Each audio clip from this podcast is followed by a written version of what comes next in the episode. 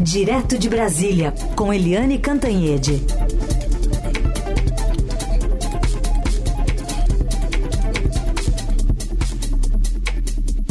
Oi, Eliane, bom dia. Oi, bom dia, tudo bem? Tudo certo. Bom dia, Eliane, bem-vinda.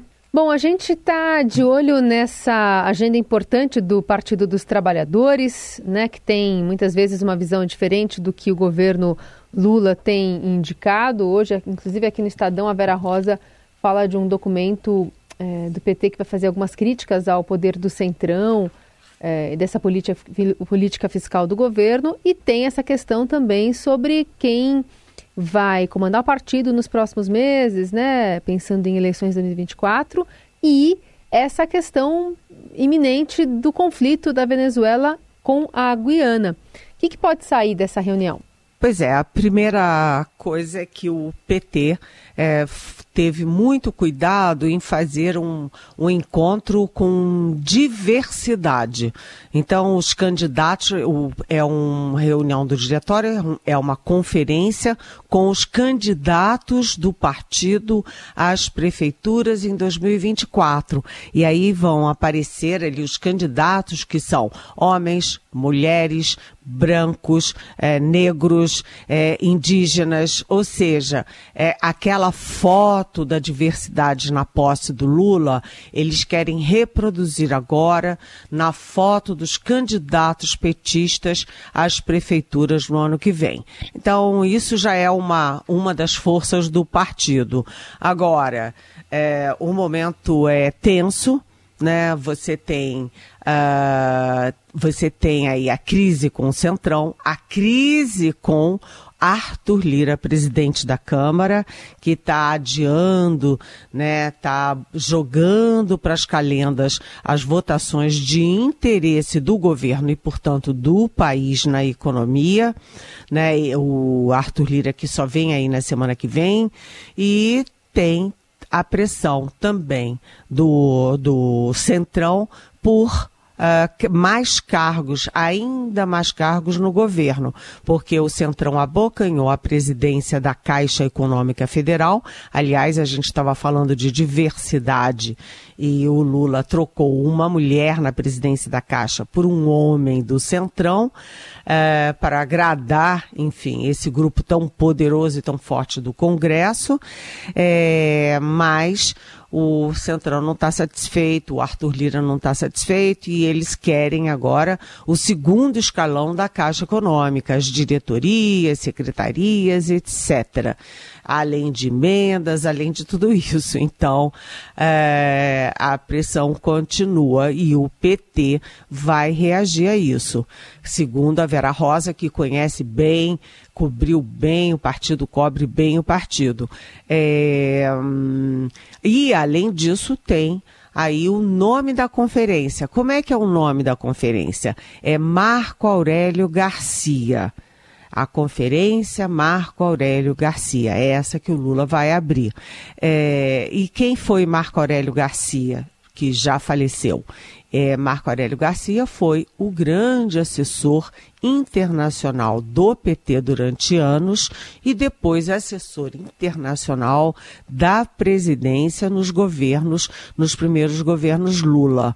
Portanto, a conferência tem tudo a ver com a questão da política externa e é, o, o PT precisa se manifestar em relação a essa ameaça da Venezuela, da ditadura de é, Nicolás Maduro de invadir a Guiana aqui nas nossas barbas. Lembrando que a própria presidente do PT, a Gleice Hoffmann, ela foi pessoalmente à Venezuela há algum tempo manifestar apoio ao, vou usar uma expressão, uma, um neologismo, é, foi emprestar apoio ao impoiável é, Nicolás Maduro, né? Foi assim quase escandaloso ela apoiar alguém que está destruindo o país, destruindo a sociedade, provocando maior êxodo êxodo de venezuelanos de toda a história do país.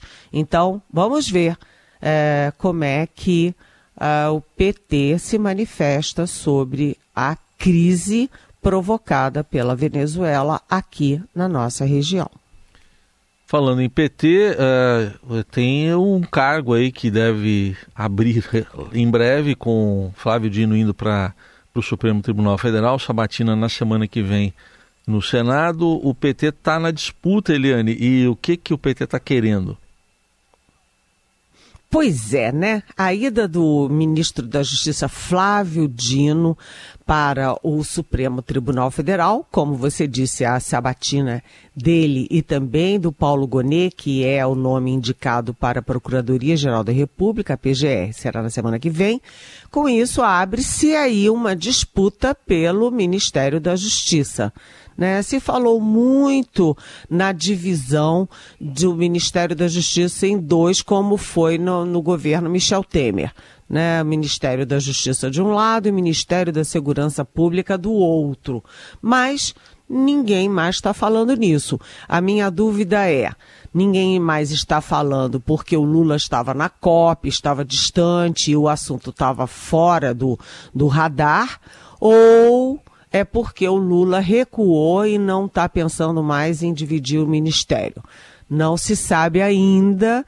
É, o Lula está muito fechado, não está abrindo o jogo nem para os mais próximos. Mas o fato é o seguinte: o Ministério da Justiça está em disputa e uh, um dos nomes cotados é exatamente o de Gleice Hoffmann uh, para o lugar do Flávio Dino. Outro nome cotado que desmente, diz que nunca foi convidado, que, é, enfim, que não, é, não faz parte do projeto dele, é o ex-ministro do Supremo Tribunal Federal, o é, Ricardo Lewandowski. Ricardo Lewandowski é, é, era vizinho da família do Lula em Santo André, é muito ligado ao Lula, sempre foi ligado ao PT e, é, enfim, foi presidente do Supremo Tribunal Federal, foi muitos anos do Supremo, é, e ele é cotado para esse cargo. Mas o que ele diz e as pessoas ligadas a ele me dizem é que ele não está com vontade nenhuma, não.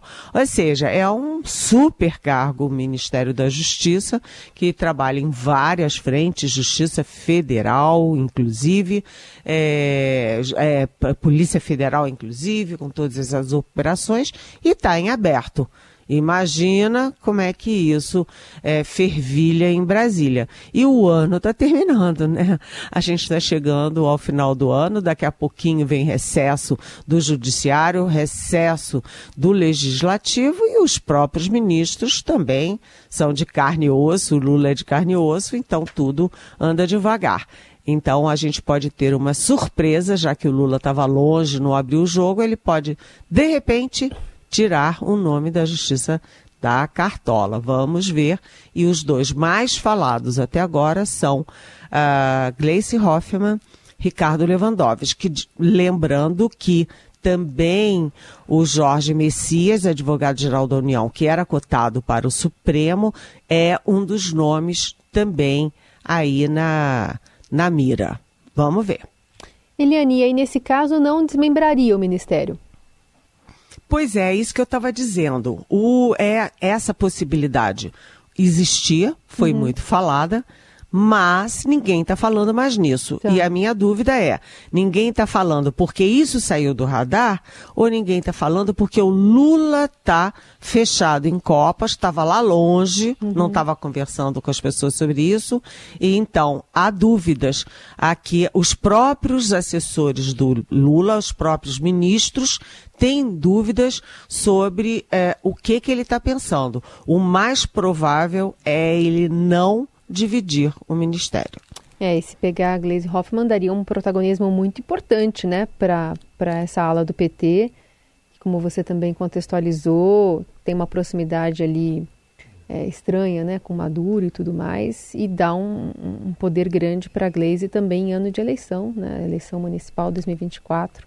E, e, aí teria que pensar em quem ficaria no lugar da Glaze no PT também. É porque vocês lembram, né, Helene? Ele falou que não ia, lá no começo do governo, Glaze não seria ministra porque ela tinha que cuidar do PT, né? É. Foi o que ele falou. Pois é. E a Gleice representa hoje uma ala radical do PT, né? É. Esse negócio de apoiar Maduro, sabe? De bater de frente com o Fernando Haddad, de mandar recados duros para o Banco Central.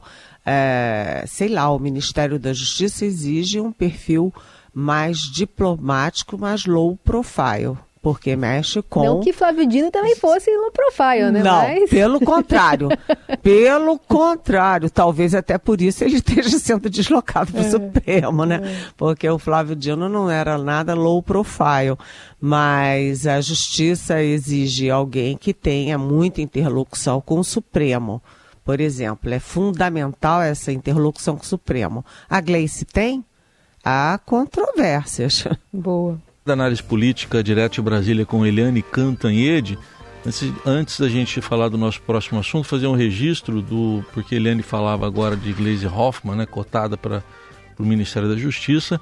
A Beth Boguchol, né, nosso ouvinte, fala que ela também apoia o Hamas, viu, Eliane? Tá com essa lembrança aqui.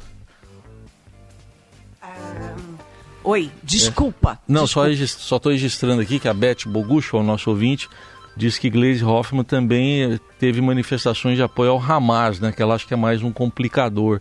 Aí pra Exatamente. Né? Boa, boa. Olha aí, é uma leitora uh, atenta e uma leitora que contribui com a gente. Obrigada, ótimo. Então, tá bom. Vamos falar aqui dessa cúpula do Mercosul. Lá no Rio, o presidente Lula articulou uma manifestação a favor da paz, contra a instabilidade nessa crise entre Venezuela e Guiana é, ele foi anfitrião dessa cúpula e aproveitou o discurso para sugerir aos pares, aos outros presidentes, que adotassem uma declaração que depois acabou sendo divulgada. O presidente diz que acompanha a situação no, de Essequibo com preocupação, que o Mercosul não pode ficar alheio à crise com a Venezuela e a Guiana, e sugeriu que a comunidade de Estados Latino-Americanos e Caribenhos, a CELAC, né, que é um grupo voltado para a integração regional, que discuta esses problemas também, dizendo que deve haver um diálogo dos dois lados do conflito. E aí, a gente vai ouvir esse trechinho, ele se colocou à disposição para sediar reuniões em Brasília. Não queremos que esse tema contamine a retomada do processo de integração regional ou constitua ameaça à paz e à estabilidade. Caso considerado útil, o Brasil e o Itamaraty estará à disposição para sediar qualquer e quantas reuniões forem necessárias. Uma coisa que nós não queremos aqui na América do Sul é guerra. E aí, Helene, como que você viu esse papel aí ontem desempenhado pelo presidente?